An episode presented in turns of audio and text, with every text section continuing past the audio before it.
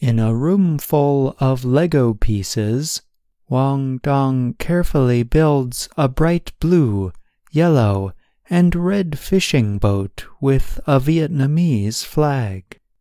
The industrial designer has loved Lego for as long as he can remember. But he only started collecting the objects seriously a few years ago on an overseas study trip to Detroit. He was interested in the many kinds of Lego sets available in the United States. Hoang mainly recreates sites close to home in Vietnam. His Lego creations include his childhood home, a temple in Hanoi's Old Quarter, and a 1990s living room during Lunar New Year. All of the designs are complex and have colorful details.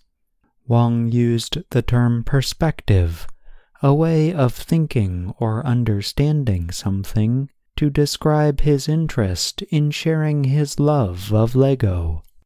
I want to bring my perspective to friends all over the world because Vietnam's Lego building community is still little known regionally and globally, he said.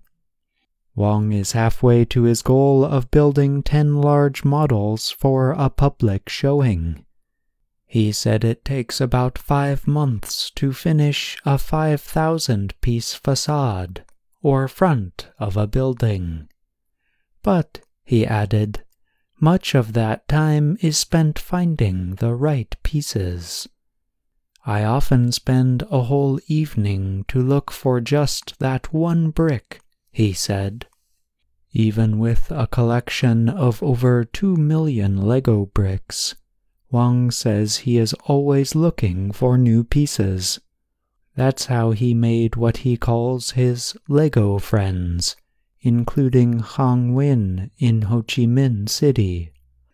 The two met on a Facebook group for Lego builders and collectors.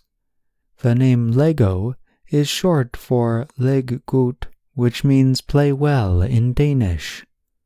Hoang said, Building Lego helps us to recharge our creative energy after working on long and tiring projects. Hoang and Khang like to take pictures of what interests them on the street, then recreate the objects with bricks. For Khang, that includes street sites with complex builds, like a Honda Cub motorcycle. I am drawn to the everyday things around me that are very familiar, said Khang. I build anything that I feel is cute and dear to me. I'm John Russell.